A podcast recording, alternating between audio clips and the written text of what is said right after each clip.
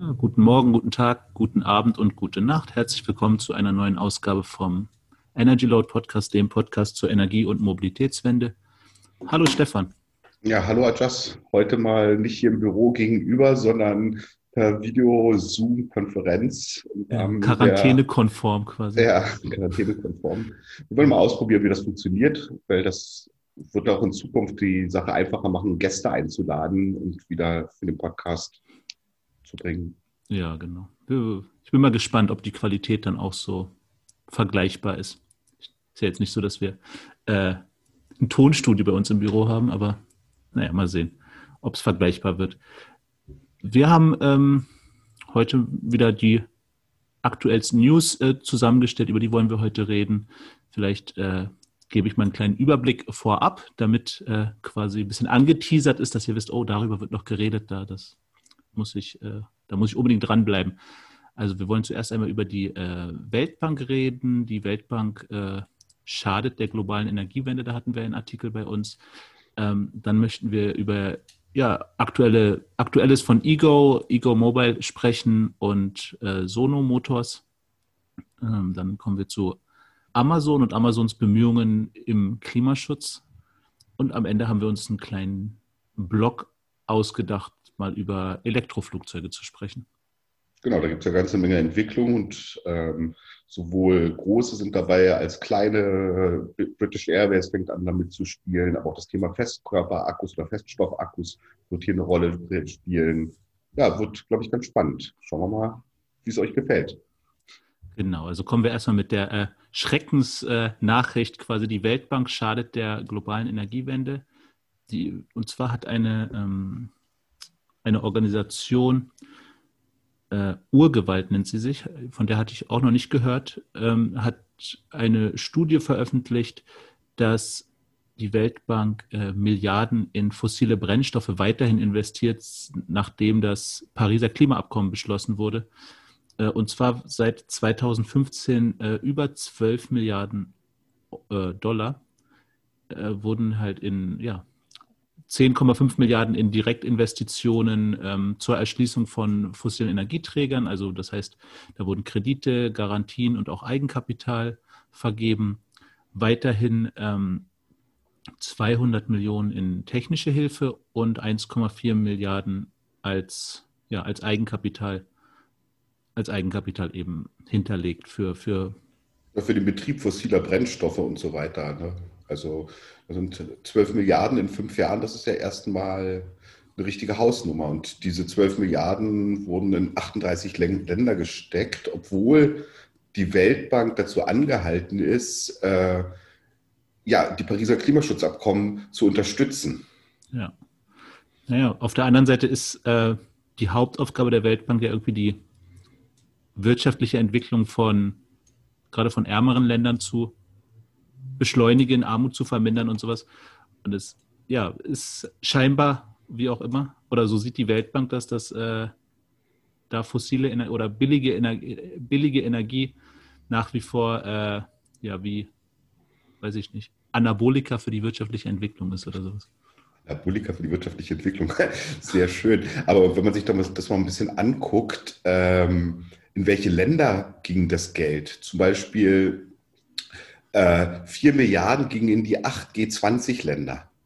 Also die G20-Länder, äh, weiß ich nicht, ob die wirklich äh, äh, Unterstützung von der Weltbank im Rahmen der fossilen, äh, ja, von fossilen Energien benötigt. Und weitere 1,4 Milliarden wurden dazu benutzt, Öl- und Gasreserven zu suchen und zu erschließen.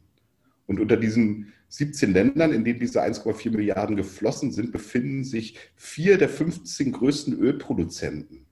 Also hm. ich glaube, das, das ist dann sicherlich, sind dann Länder wie Saudi-Arabien und ähnliche, also keine hm. Länder, die jetzt wirklich wirtschaftliche Probleme haben, also im Vergleich zu anderen Ländern.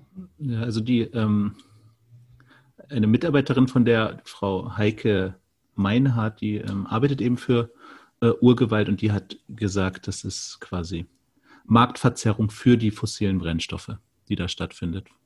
Das, ja. Ich weiß nicht, woher, wie, wie, wie kann man sich sowas erklären? Wie, wie passiert sowas? Äh, Alu, Aluhut aufsetzen oder? Ja, oder Augen auf bei der Projektauswahl.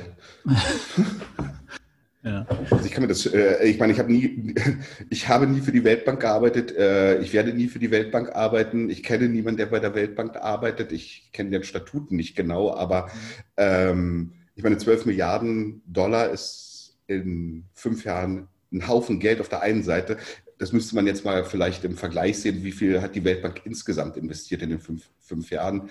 Ja. Äh, ich weiß nicht, hast du dazu aktuelle Zahlen? Keine aktuellen, nur von, äh, nur von 2008, glaube ich. Das waren, das waren dann äh, 38 äh, Milliarden insgesamt. Das Im Jahr das, 2008. Ja. Na gut, dann sind das zwischen 2015 und 2020, wenn man das mal hochrechnet, haben die vielleicht keine Ahnung, 100 Milliarden investiert und davon 12 Milliarden. Oh, das ist jetzt einfach nur komisch gerechnet. Vielleicht haben die auch 500 Milliarden investiert. Ich ja. weiß es nicht. Man weiß nicht. Aber auf jeden Fall ähm, wurden oder, oder werden wohl bis äh, 2030 unter anderem durch diese äh, Investitionen von der Weltbank jetzt natürlich nicht komplett, aber werden immer noch 120 Prozent mehr fossile Brennstoffe erschlossen, als es durch das Pariser Klimaabkommen äh, gewünscht, erlaubt wäre. Und also wir sind da auf einem schlechten Weg, wie es aussieht. Und da helfen so diese riesigen In äh, Institutionen, die, die scheinen da nicht unbedingt äh, mit vollem Fokus bei, äh, zu helfen. So hört sich das für mich an. Das sollte man mal echt, also wenn das wirklich so ist, wie Urgewalt das recherchiert hat und vielleicht auch ähm, nicht nur so eine so Clickbait-Überschrift ist, also um, um, um irgendwas, um sich Traffic oder Aufmerksamkeit zu holen. Das sollte man mal wirklich ein bisschen genauer recherchieren. Ich meine, das wäre ein Skandal. Also das ja. wäre ein Monsterskandal. Da, da sollte man wirklich auf die Barrikaden gehen. das stimmt, aber wir haben keinen Platz in den, äh, in, den, äh, in den Nachrichten, weil Trump wieder was getwittert hat. Ja, gut, Nein. das hat sich hoffentlich in den nächsten Tagen erledigt. ja, ich glaube, kommen wir zu positiveren Nachrichten. Äh, der Ego, Live Ego Mobile heißt ja jetzt nicht mehr so. Ähm, die Firma war ja, wie wir berichtet hatten, im letzten Jahr beinahe insolvent, ähm, wurde dann allerdings von einer niederländischen Investorengruppe übernommen und ist damit gerettet. Und die haben jetzt für 2021 doch ambitionierte Pläne, also sie möchten neue Modelle vorstellen, ähm, sie möchten eine weitere, einen weiteren Produktionsstandort in Griechenland eröffnen und, und ja, die Produktion soll eben schon Anfang 2021 starten. Ja, hoffentlich geht es langsam los. Ich meine, über Ego haben wir in den letzten Jahren ja ganz viel berichtet. Ähm, ja. Wie ich auch in den anderen Podcasts immer wieder gesagt habe, ich bin großer Fan von, von, von dieser Firma. Ich bin von dem Professor Schuh, den ich auch mal persönlich kennenlernen durfte, hier bei einer Veranstaltung in Berlin, war mega spannendes Gespräch, was, was ich mit ihm führen durfte. Ähm, er, der Schuh ist ja jetzt mittlerweile raus aus dem Vorstand, aber er ist immerhin noch im Verwaltungsrat oder im Aufsichtsrat dieser mhm. Neuen Gesellschaft. Ähm, also er steht der Firma weiter zur Verfügung. Und ich halte, ich finde das Konzept großartig nach wie vor. Es wurde halt immer wieder angekündigt und hoffentlich kommen jetzt dann wirklich 2021 ähm, die, der, kommt der Ego Live endlich auf den Markt, 2021, vielleicht auch 2022. Aber das wäre schön, wenn man die Dinger endlich auf der Straße sehen könnte und mal fahren könnte. Ich bin ja, also das wäre echt für mich, für mich wäre das eine Alternative hier für die Stadt. Wobei Alternative zu was? Also Alternative zu Fahrrad und BVG. Im Moment, ich habe ja kein Auto. Ähm, ja, wäre schön, würde mich sehr freuen.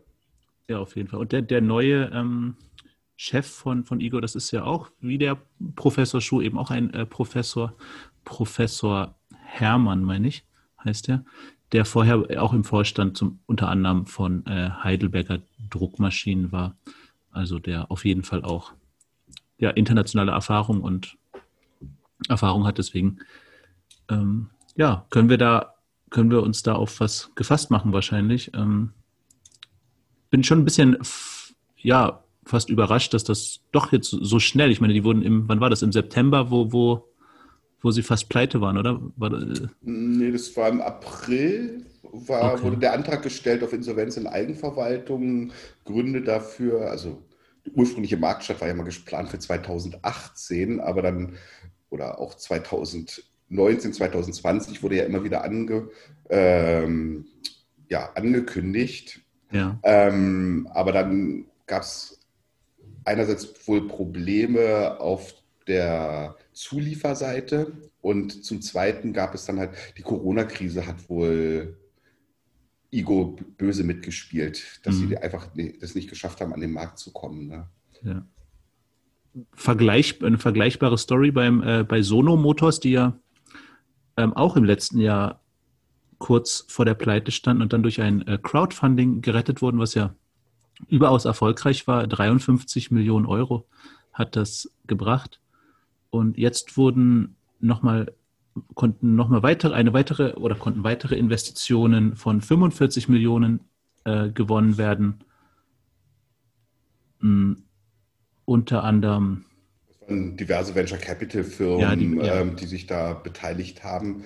Aber ich meine, die haben dann halt jetzt seit Anfang des Jahres, äh, Anfang letzten Jahres insgesamt äh, ja, fast 100 Millionen Euro eingesammelt und haben ja auch während der Krise oder während der Corona-Krise ähm, einiges geschafft. Also sie sind ja ordentlich vorangekommen mit ihrer Entwicklung. Ja, genau. Und das wollen sie eben jetzt auch jetzt noch im Januar auf der, auf der CES in Las Vegas äh, ihren neuen Prototypen vorstellen, wo halt ja zum ersten Mal wohl äh, Teile benutzt werden, die eben auch in der Serienfertigung ähm, eingesetzt werden sollen und auch ein ganz neues Fahrwerk entwickelt wurde in Zusammenarbeit mit äh, Rosberg Engineering, was ja äh, ja Rosberg wie Nico Rosberg, ne? Ja, also jetzt, äh, die findet nicht in Las Vegas statt, die CES, wie, wie eigentlich immer, sondern das erste Mal komplett online aufgrund mhm. der äh, äh, Corona-Krise. Aber immerhin soll es na, für den Sono oder den Sion von Sono bereits über 12.000 Vorbestellungen geben und der soll wirklich, zumindest laut Aussage der Webseite, ab 2022 in Serie gehen.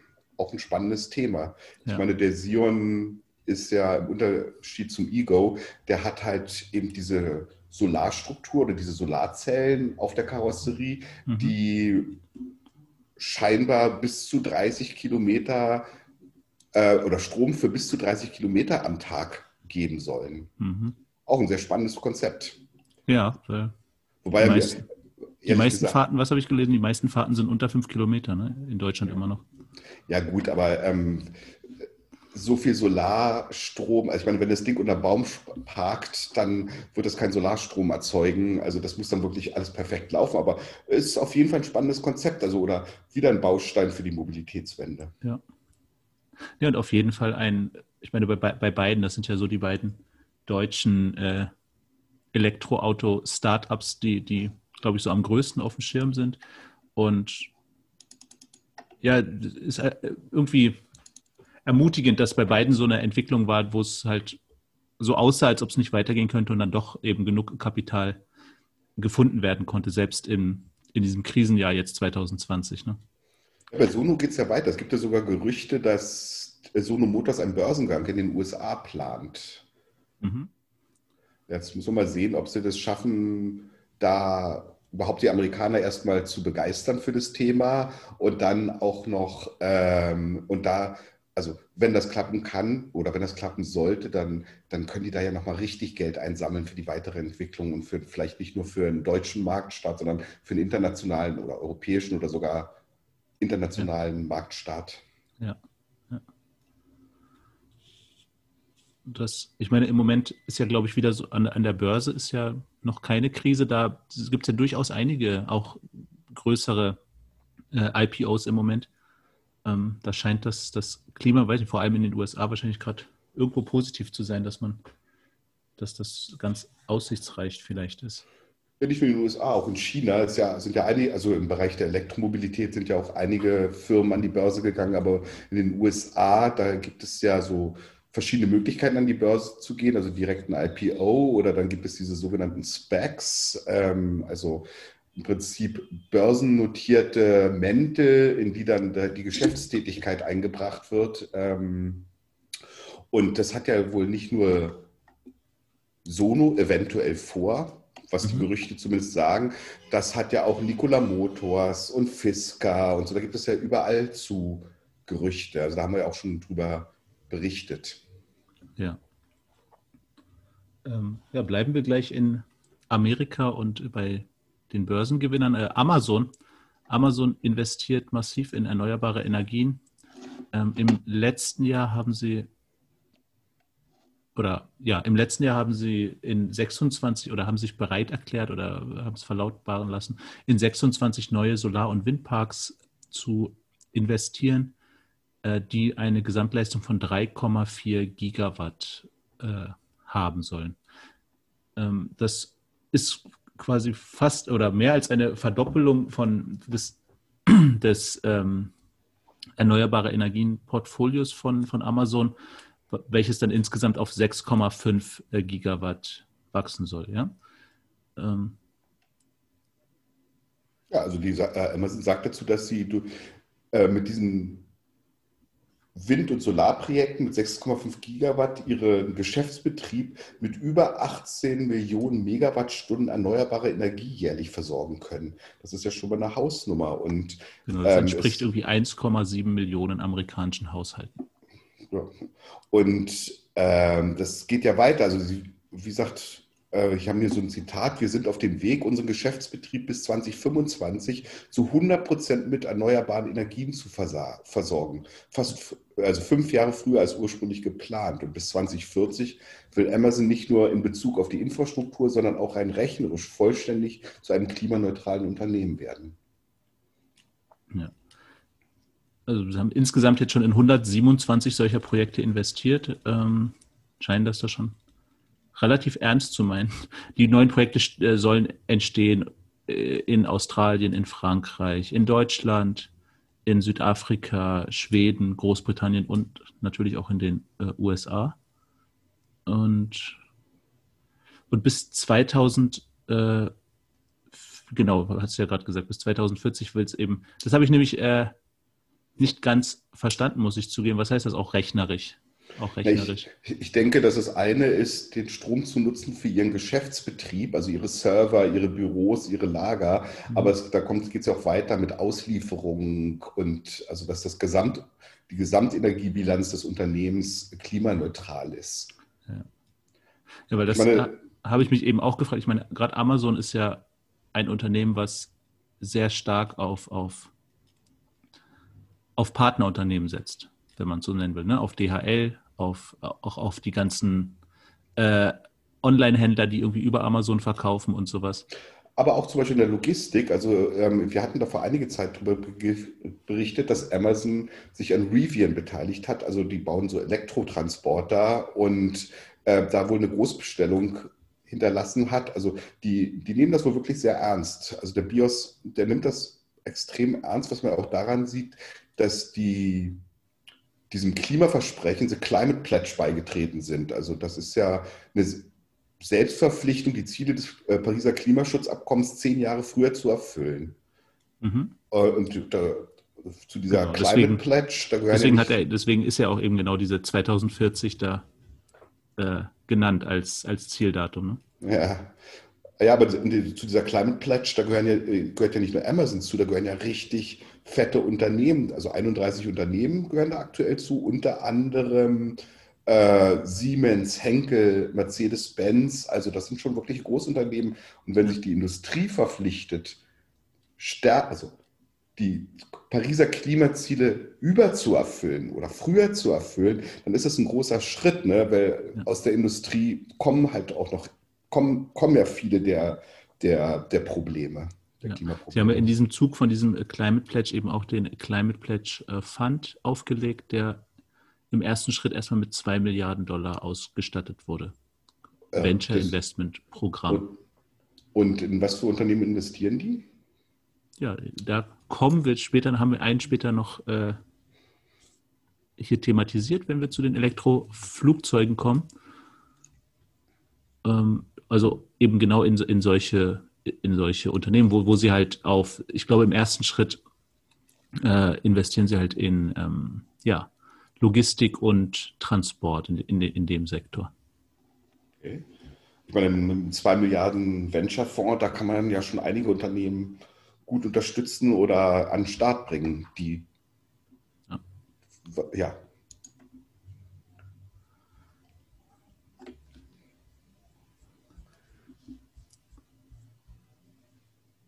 Wobei es ja immer, äh, ich weiß, ich, ich weiß nicht, Amazon hat, mir tut, mir tut das ja, äh, mir tut es nicht weh, ich freue mich ja, aber ich weiß immer nicht, wie, wie ehrlich äh, Amazon sowas meint, weil inwie, inwieweit das nur, das nur PR ist. Gerade Amazon hat ja so die, äh, die, das Hobby, äh, immer vor Weihnachten quasi irgendeine PR-Meldung zu machen, die, die dann ein bisschen Wellen schlägt. Ne? Also vor, vor Jahren hatten sie halt was, dass sie anfangen werden, mit Drohnen äh, Lieferungen zu machen und vielleicht war das dieses Jahr die, die Wohlfühlstory. Wobei, ja, wobei, wobei Drohnen ja eher selten eine Wohlfühlstory sind, glaube ich. Ich denke halt immer auf der einen Seite, ähm, über Amazon wird halt immer, oder Amazon wird an sich ja sehr, sehr kritisch gesehen, also was Arbeitsbedingungen betrifft und äh, äh, die Zerstörung des stationären Handels und so weiter. Aber auf der anderen Seite ist dieser Bios, Bezos Nummer der reichste Mann der Welt. Mhm. Der kann sich so einen Spaß mit zwei Milliarden, und wenn er das alleine, also in diesen Fonds gesteckt hätte, was ich nicht glaube, ne, der kann sich das auch leisten. Also der kann sich, ähm, ich sag mal, auch das grüne Gewissen so ein bisschen erkaufen. Und wenn man ihn so hört und sieht und so Interviews mit ihm sieht, ich glaube schon, dass der ein sehr soziales Gewissen hat oder ein, oder ja auch aufs Klima achtet. Aber das, bei mir geht es manchmal so im Kopf nicht gerade mit, auf der einen Seite wird hier gestreikt in Deutschland, weil die Arbeitsbedingungen bei Amazon so schlecht sein sollen. Und auf der anderen Seite soll das so ein innovatives, äh, die Zukunft förderndes Unternehmen sein. Also ich kriege das manchmal im Kopf nicht so ganz klar. Ja, das, das ist, äh, der Mensch ist quasi noch so lange gebraucht, bis er äh, als Arbeiter, bis, bis die Technik das alles leisten kann, so ungefähr. Ich glaube, die Arbeiter in den, in den Lagern konkurrieren quasi so halb schon mit Maschinen, so ungefähr. Die Ansprüche, die an eine Maschine gestellt werden, so, das müssen die Menschen. Aber ich, ich arbeite ja auch nicht bei Amazon im Lager, ich weiß es ja auch nicht, aber das ist so ich denke ich denk halt einfach, der Herr Bezos hat na, so hohe Ansprüche an die Welt und an, an andere Themen. Ähm, und auf der anderen Seite gibt es halt diese kritischen Bemerkungen oder diese, diese Kritik an seinem Geschäftsmodell, wenn das wirklich so ist, also ich möchte das jetzt hier wirklich im großen, dicken, fetten Konjunktiv sagen, dann frage ich mich, warum bringt er nicht erstmal sein eigenes Haus in Ordnung, ehe er sich um die Welt kümmert? Ja. Ja. Na gut, das sind ja vielleicht genau die Bestrebungen, von denen, über die wir gerade reden, eben klimaneutral zu werden und so. Ich habe letztens was auf Twitter gelesen, äh, da hat einer geschrieben, Jeff Bezos, ähm, meint ihr, der spart auf was Bestimmtes oder einfach so auf Sicherheit? Äh, okay, komm, wollen wir zu den äh, Flugzeugen kommen?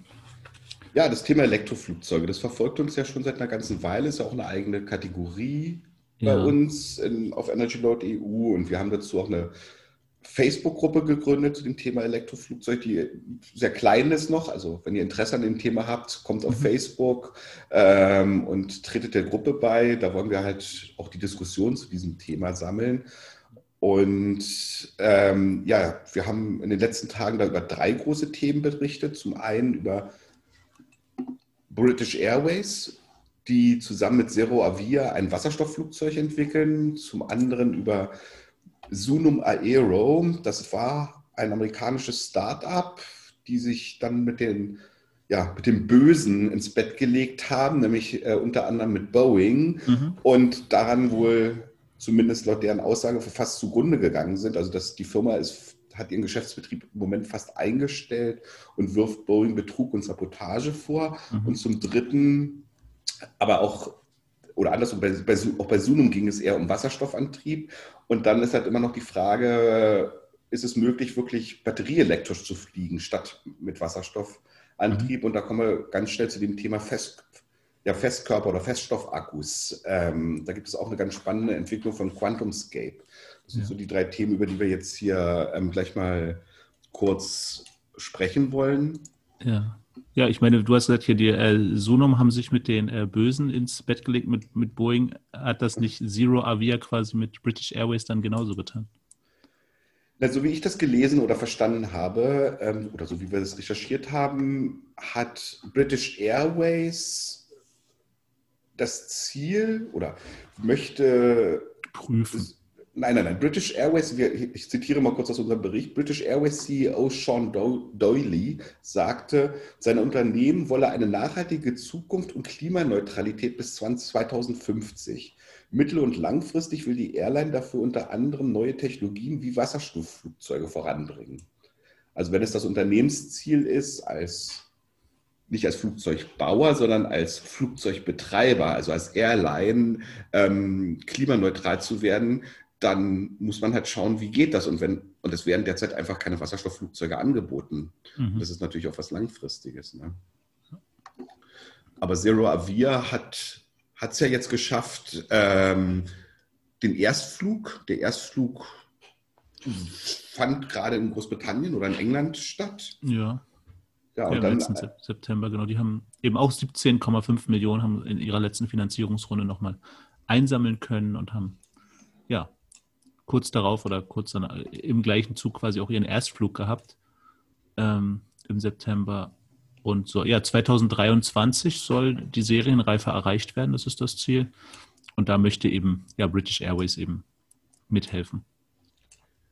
Ja, es ist halt ganz spannend, was für Flugzeuge die bauen wollen. Also Zero, Zero Avia möchte mit diesem Wasserstoff-Brennstoffzellantrieb zu den Flugzeugen bis zu 20 Sitzplätzen bauen. Mhm. Also die sollen etwa 500 Meilen weit fliegen, also gut 800 Kilometer. Ich meine, das sind kleine Maschinen, mit denen man in Europa durchaus schon mal unterwegs sein kann. Also keine Ahnung, von London nach Oslo geht bestimmt. Ich weiß nicht, ob das mehr als 800 Kilometer sind, aber oder auch von, von Hamburg nach London, wenn so klein, also so kleinere Hubflüge und danach sollen, also mittelfristig sollen auch Wasserstoffflugzeuge für 50 bis 100 Passagiere möglich sein. Und langfristig geht Zero Avia davon aus, dass Brennstoffzellenflugzeuge mit mehr als 200 Sitzplätzen und 1000 Kilometer Reichweite machbar sind. Dann sind wir halt wirklich in dem Bereich, wo jetzt im Moment Kerosin ist. Ja, ich meine, 200 Sitzplätze äh, beim, in einem Flugzeug, das ist, das ist so das, was wir heute ungefähr haben, oder? In den, Wenn wir jetzt nicht den großen, wie heißt der, Airbus 380 haben, oder der hat, glaube ich, nochmal 500 oder sowas. Ja. Aber die meisten. Ja gut, das ist ja das langfristige Ziel, aber wenn selbst kurzfristig, ähm, und wenn das jetzt nur so von kleinen Flughäfen, ich sage jetzt mal von Augsburg nach äh, Bergamo, äh, ja. wo ja eh auch oftmals von den Linien also von den Fluglinien sehr kleine Maschinen eingesetzt werden. Also ich kann mich erinnern, ich bin damals immer von Berlin nach Mailand mit äh, Air Dolomiti, das ist glaube ich eine Lufthansa-Tochter geflogen, mit so, mit so es waren jetzt vielleicht mehr als 20 Plätze, vielleicht waren da 80 Plätze, so eine ATR mhm. 92, aber das, das war dann schon immer ein, äh, ein Abenteuer, mit so kleinen ja. Flugzeugen zu fliegen. Ne? Das macht bestimmt Sinn. Und wenn man das wenigstens klimaneutraler hinbekommt, ja. wäre das ja schon mal spannend. Ja, und ich meine, wir haben wahrscheinlich alle schon mal diese, diese äh, Live-Karten gesehen, wie irgendwie der europäische Luftraum aussieht, irgendwie wie das äh, overcrowded ist mit, mit Flugzeugen. Da wird, wird eben eine, eine, ganze Reihe von Flugzeugen sein, die eben eher kleinere Flugzeuge sind, nicht wahr? Und das ist ja wahrscheinlich pro Kopf gerechnet die größte Umweltsünde so ungefähr. Und deswegen macht es dann wahrscheinlich auch äh, Sinn, in dem Bereich auch erstmal anzusetzen, irgendwie. Aber wir haben ja jetzt hier gerade gerade eben genau über Amazon und diesen Climate Pledge Fund gesprochen. Ähm, genau diese, äh, dieser also dieser Climate Pledge Fund ist nämlich einer von den Finanziers von Zero Avia. Also das mhm. ist eine ganz schöne Analogie äh, zu sehen, ja. was, was passiert mit der ganzen Geschichte. Schließt sich der Kreis quasi. Und die britische Regierung hat eben auch nochmal äh, mit 13,7 Millionen Euro das, die Firma unterstützt. Also da, ich meine, ich glaube sowieso, wenn wir hier bei Elektroflugzeugen sind, ich glaube, das ist auch ein Thema, was du auf Energy dort auch sehr besonders nach äh, nach vorne bringst. Ich glaube, das interessiert dich schon, für dich interessiert dich schon sehr einfach, ne? Finde so es faszinierend, glaube ich. Ja, es ist halt auch eine Nische. Ich meine, im Moment, da fliegt, also die, die allerersten Elektroflugzeuge sind ja jetzt überhaupt erst abgehoben in den letzten Monaten, also im Jahr 2020. Ähm, und da gibt es wahnsinnig viele Entwicklungen. Also es gibt einen Haufen Firmen, die sich darum kümmern. Es gibt einen Haufen Startups und es gibt wir reden ja auch nicht nur über Elektroflugzeuge, wir reden ja auch, also jetzt im Fernverkehr, sondern wir reden ja auch über Flugtaxis, Volocopter ist ein Thema. Also da gibt es so spannende Entwicklungen, wobei da natürlich immer das, die Frage des Antriebs ist. Und in so einem Flugzeug muss ich halt meinen Sprit mitnehmen und ähm, das, der braucht halt eine möglichst hohe Energiedichte im Vergleich zum Gewicht. Und deswegen ist die Frage, was ist da die Technologie, die sich ja mittel- oder langfristig durchsetzen wird nach dem Kerosin? Ähm, ist es eher das Wasser, ist es dann Wasserstoff, was eine relativ hohe Energiedichte haben kann unter Druck? Oder ist es möglich, wirklich eine Akkus, also das elektrische Fliegen zu entwickeln und Akkus zu entwickeln, die eben im Verhältnis zum Gewicht die notwendige Leistungsdichte haben? Mhm. Also da haben wir ja einerseits, wie gesagt, wir haben ja gerade über Zero Avia, die auf, auf dem Thema Wasserstoff unterwegs sind, gesprochen. Wir haben aber auch zum Beispiel Sunum, über Sunum gesprochen, die sind zwar mehr oder weniger gescheitert, aber die, oder darüber wollen wir jetzt nochmal sprechen, aber ja, Sunum.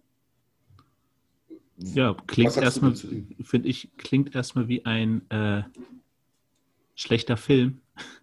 Also die beschuldigen eben Boeing, dass Technologie kopiert wurde. Also, oder ich fange ich fang mal anders an. 2017 wurde Sunum von ehemaligen Google- und Microsoft-Mitarbeitern gegründet.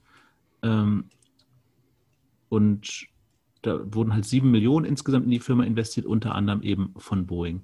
Und Boeing soll, das sind die Vorwürfe, soll eben Technologie kopiert haben, sogar Pläne gestohlen haben, Mitarbeiter abgeworben haben und einfach, ja, grundsätzlich die Entwicklung behindert haben, ähm, um eben, ja, sich nicht einen neuen Konkurrenten an, äh, anzuzüchten, so ungefähr.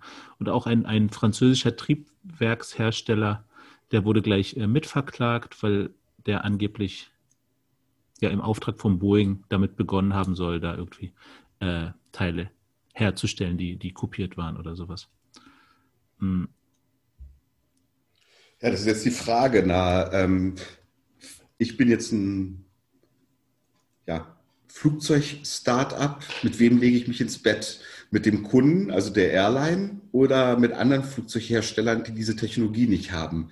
Ich meine, klar, wenn, wenn, wenn sich Wasserstoff oder elektrisches Fliegen langfristig durchsetzen wird, dann werden Firmen wie Boeing, wie Airbus Probleme bekommen, wobei ich der festen Meinung bin, ich glaube, darüber haben wir auch schon berichtet, dass diese Firmen selber in der Entwicklung dieser Antriebsarten ja, sich da selber ähm, rumtummeln in dem Bereich, weil ich meine, da, da, da, sind so viele gute Ingenieure, da ist die ganze Infrastruktur, da ist auch ja. das Kapital vorhanden, mal so eine Entwicklung. Ich meine, wir reden hier bei, bei äh, bei Zero Avia über eine 20 Millionen Dollar Finanzierung oder Euro Finanzierung in Summe. Ähm, was, was sind denn 20 Millionen Euro im Rahmen einer, ja. also im Rahmen einer Investition für eine Firma wie Boeing oder ja. wie, wie Airbus? Ja. Das sind ja wahrscheinlich Peanuts. Ja, aber das ist trotzdem, ich meine, wenn das so stimmt, das werden jetzt die Gerichte entscheiden irgendwann. Ähm, aber dass da eben Mitarbeiter abgeworben werden, das weiß ich nicht. Das sind ja so neue Technologien, da weiß ich nicht. Das, da gibt es wahrscheinlich auch einfach einen harten Kampf um, um, um so Mitarbeiter und sowas. Ne? Und weil ist, ist das, also ja, ich meine, wäre nicht das erste Mal, dass eben sowas passiert, ne? dass eben quasi irgendwo investiert wird, damit das quasi sabotiert wird oder sowas. Das wieder Verschwörungstheorien, aber also konkret wirft, wird Boeing vorgeworfen, in die Bemühungen um weiteres Kapital sich eingemischt haben und diese bewusst sabotiert zu haben. Und irgendwann war die Firma dann, hatte kein Geld mehr. Mhm. Ja, das ist so ein Klassiker im Venture Capital Bereich. Wie werde ich einen, einen, potenziellen Wettbewerber los? Aber ich kann mir das schwerlich vorstellen. Ich weiß es nicht. Wir werden sehen. Ja, wir werden es auf jeden Fall weiter verfolgen und mal gucken, was die Gerichte dann dazu sagen. Wahrscheinlich wird man ja. sich außergerichtlich einigen und, und wir werden es nie erfahren. Ich meine, äh, die Sunum haben so eine Art Hybrid-Flugzeug bauen wollen, ne, was so äh, elektrisch und eben konventionell funktioniert. Das äh, Zero Avia entwickelt ja ein Wasserstoffflugzeug. Und dann kommen wir mal zum äh, ganz elektrischen Fliegen. Das ist dann eben äh, mit oder soll wohl mit Feststoffakkus tatsächlich möglich sein. Hm. Es gibt ja in der, in der, ähm, in der Biografie von Elon Musk, da gibt es irgendwie so eine Episode, dass sich der, dass er sich öfters mit den, äh, mit den Google-Chefs trifft, um eben genau das Thema elektrisches Fliegen zu erörtern irgendwie. Das ist so ihr Hobby, scheinbar. Da treffen sie sich einmal im Monat und okay. malen, zeichnen da Modelle und sowas. Ähm, ja, und mit, und das ist halt recht anspruchsvoll, das funktioniert halt nicht einfach so. Aber mit Feststoffakkus soll es wohl jetzt irgendwann möglich werden. Glaubt zumindest die Firma äh, QuantumScape.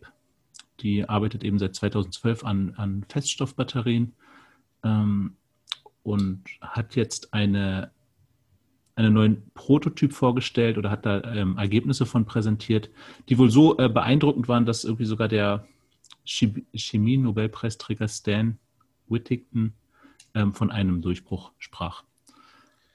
Der QuantumScape ist ja eine ganz interessante Firma. Zum einen, also die sind ja genau auf diesen leistungsstarken oder leistungsfähigen Feststoffakkus, da sind sie unterwegs. Ähm, seit 2012. Ähm, die haben bereits ein Joint Venture mit Volkswagen gegründet. Und diese, diese Akkutechnologie ist ja sowohl für Fliegen natürlich interessant, aber auch natürlich für die Elektromobilität, also für die Elektroautos. Ähm, und angeblich soll das, wie gesagt, 2024, 2025 in Serie gehen und soll Elektroautos zu deutlich mehr Reichweite und mehr Sicherheit verhelfen. Aber wenn die Energiedichte so hoch ist bei diesen Feststoffakkus, dann können die halt auch fürs elektrische Fliegen eingesetzt werden. Und ähm, QuantumScape ist, also hat scheinbar interessante, wirklich eine interessante Gesellschaftsstruktur und, und Gründer und Managementstruktur.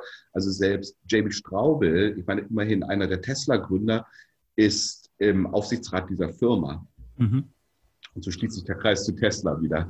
Ja. Und elektrisches Fliegen von Elon Musk. Ja, na und was wohl auch beim, gerade beim Fliegen wichtig ist, beim elektrischen Fliegen, dass eben diese Feststoffbatterien ähm, eben eine viel bessere Performance unter extremeren Bedingungen, eben unter großer Hitze, aber auch unter großer Kälte leisten sollen. Ja, also auf jeden Fall, die Testdaten sind extrem vielversprechend und ja, hoffen wir mal, dass es da weitergeht. Und ich meine, wie gesagt, ähm, QuantumScape ist hochinteressantes Unternehmen. Also neben Volkswagen, die immerhin 300 Millionen investiert haben, gehört auch Bill, Gates dazu, also zu den Kapitalgebern äh, von QuantumScape. Also da sind so ein paar Leute auf diesem Planeten, die schon mal was geschafft haben ähm, und die an dieses Thema echt glauben. Mhm. Ja, also ja. das ähm, gilt es auf jeden Fall weiter zu beobachten, das Unternehmen. Ja, ja, ja. Ja, ich denke, kommen wir zum Schluss heute. Ja, unsere erste Online, unser erster Online-Podcast fühlt sich ein bisschen, also wir sehen uns zwar über die Kameras, aber fühlt sich auf jeden Fall okay an. Schöner ist es dann doch, wenn man zusammen ist, dann hat die Sache noch mehr Momentum, aber. Ich finde auch, ist vielleicht eine Gewöhnungssache einfach. Ja. Naja, auch, aber zusammensitzen ist doch lustiger wahrscheinlich. Ja. Naja, hoffentlich hat es euch trotzdem gefallen. Also ja. es wäre super, gebt uns euer Feedback, eure Bewertungen. Genau. Und dann wünschen wir euch eine schöne Woche. Oder tschüss. Alles Gute, tschüss. Bleibt gesund.